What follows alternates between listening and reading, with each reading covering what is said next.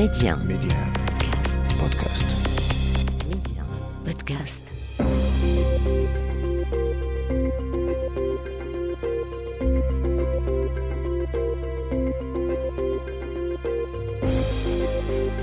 L'Afrique doit faire confiance à l'Afrique et le développement du continent passe par les Africains eux-mêmes avant tout.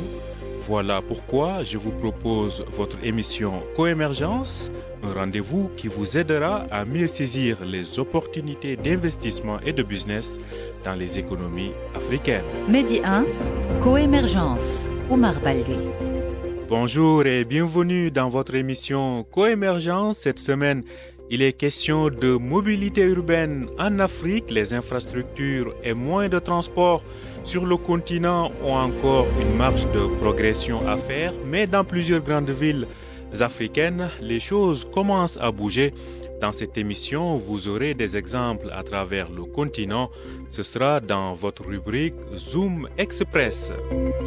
Notre invité s'appelle Junior Tagne. Il est expert data et digital, membre du conseil d'administration de l'incubateur Je m'engage pour l'Afrique.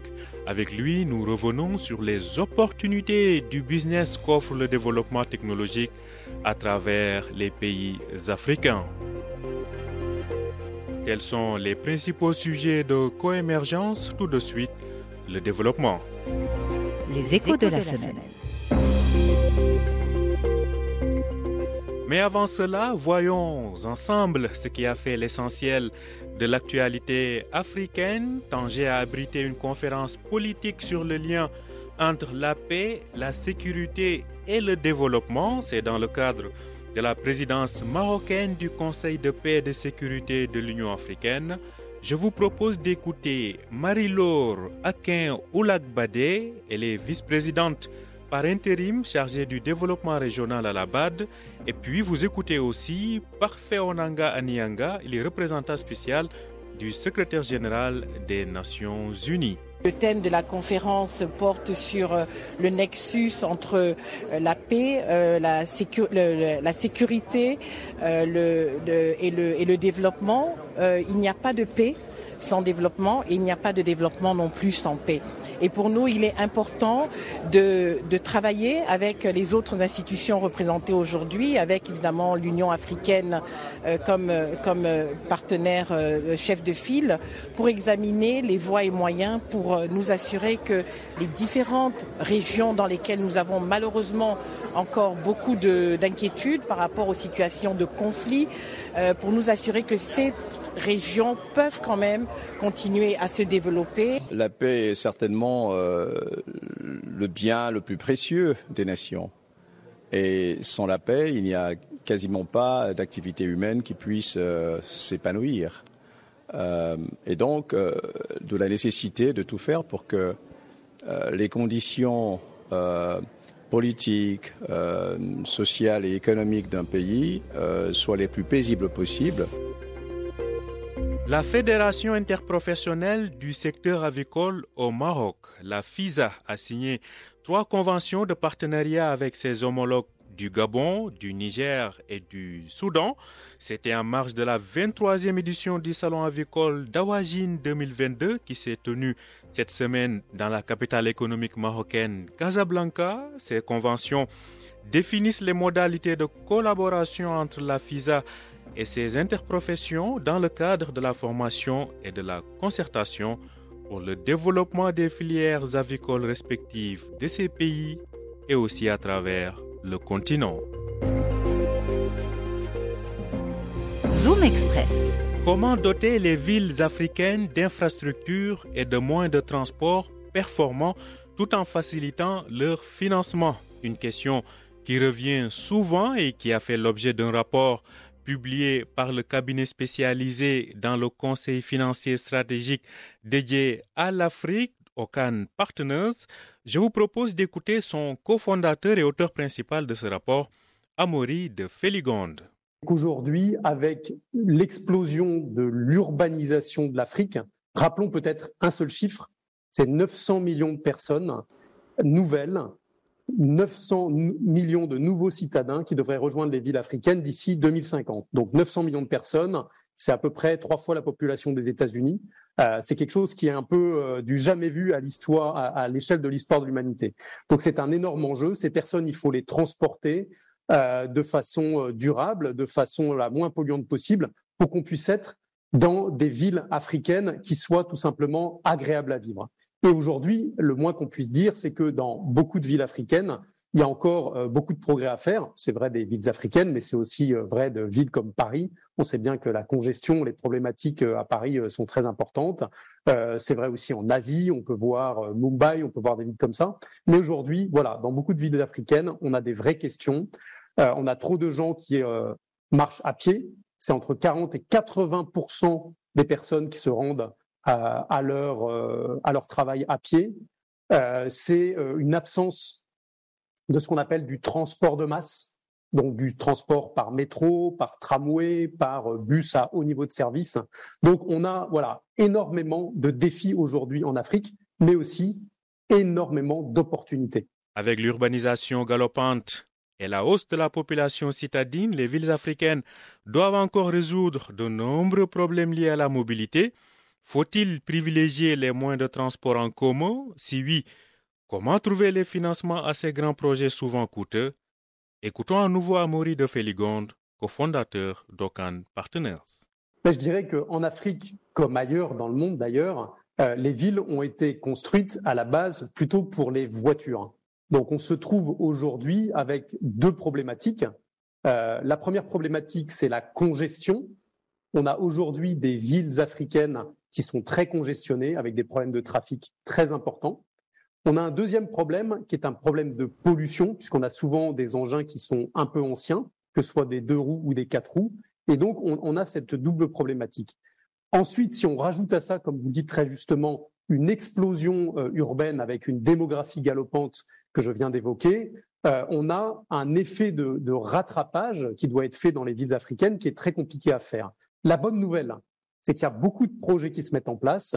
Vous qui êtes au Maroc, vous savez qu'il y a de très beaux projets de tramway qui ont été mis en place à Casablanca, qui ont été mis en place à Rabat. Il y a des projets dans les cartons et des projets qui commencent à se mettre en place de bus à haut niveau de service, euh, notamment à Marrakech. On a des projets de téléphériques dans les cartons euh, à Tanger. Euh, on a au Caire un certain nombre de lignes de métro souterrain qui ont été mis en place.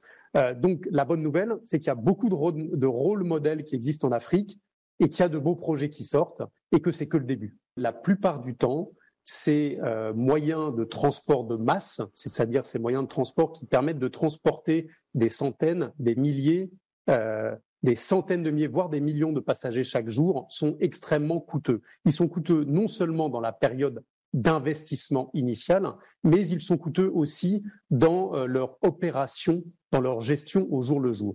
Donc, comment mettre en place des moyens de financement euh, pour avoir euh, cette mobilité vertueuse qu'on appelle de nos, de, de nos voeux? Alors, la première chose qu'il ne faut pas perdre de vue, c'est que dans le monde entier, ce n'est pas spécifique à l'Afrique, les moyens de transport de masse en milieu urbain ne peuvent pas exister sans subvention massive de l'État et par des partenariats publics-privés qui sont mis en place, notamment dans le cadre du TER, entre l'État sénégalais, puissance concédante, et un acteur privé d'origine française qui est la, SNCF, pour un très beau projet qui marche très bien et qui va contribuer à décongestionner la ville de Dakar, qui étant placée euh, sur un cap, avait grandement besoin de ce type de projet qui est un projet vraiment euh, à vitrine, assez vertueux et assez magnifique.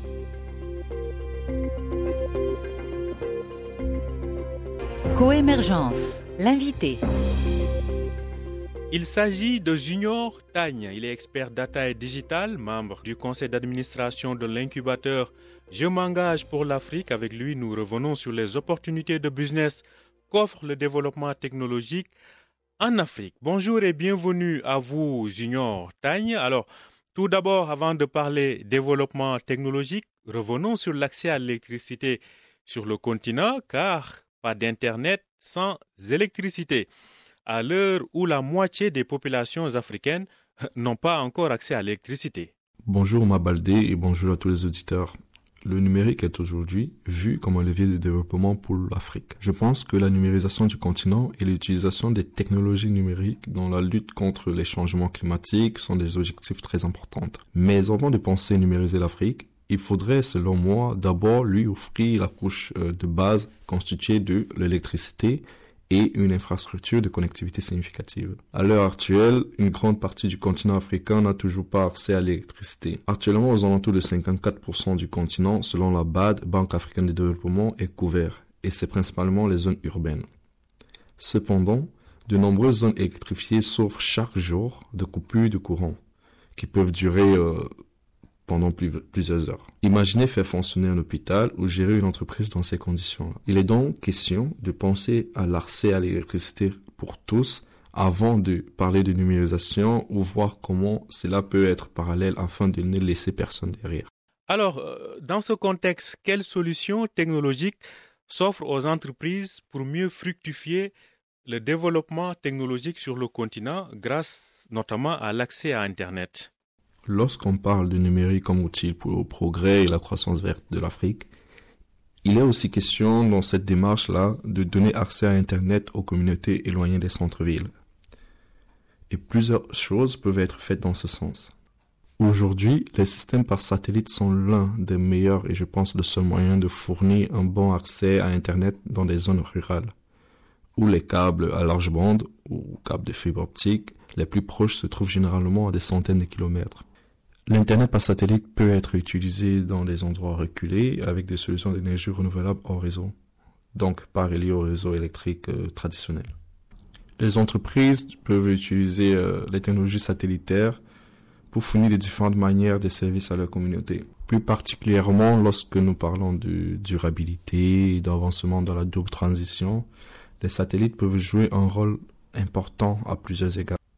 Premièrement, en fournissant une connectivité sans infrastructure matérielle coûteuse et intensive. Ensuite, en utilisant des technologies comme l'imagerie par satellite pour, par exemple, mesurer la désertification, les précipitations et l'érosion des sols. Enfin, la collecte des données pour mieux comprendre les effets du changement climatique sur le continent.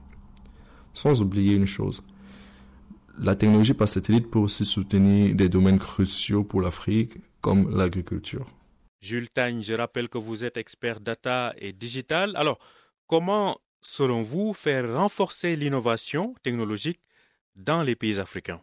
En restant dans le rôle de progrès, plusieurs facteurs sont importants pour créer et maintenir un écosystème d'innovation florissant et faire progresser les technologies dont nous avons besoin sur le continent afin de lutter contre le changement climatique. De prime abord, il faudra mettre en place euh, des écosystèmes d'innovation destinés à favoriser l'esprit d'entreprise en Afrique, notamment chez les jeunes. Enfin, qu'ils puissent jouer leur rôle dans cette double transition-là, numérique et écologique. L'autre point serait d'accompagner les TPE et les PME dans leur développement en mettant en place un réseau et les moyens nécessaires pour leur développement. J'aimerais préciser que la numérisation n'est pas seulement un terme politique. Elle doit fonctionner pour tout le monde. Elle doit également répondre aux problèmes quotidiens des gens, qui sont aussi souvent liées à la pollution et au changement climatique. Par exemple, les pénuries alimentaires dues à la sécheresse ou à des pratiques agricoles inefficaces. Alors, une dernière question, euh, Jules Tagne. Comment les décideurs et acteurs économiques peuvent aujourd'hui fournir plus d'outils pour favoriser euh, l'innovation technologique?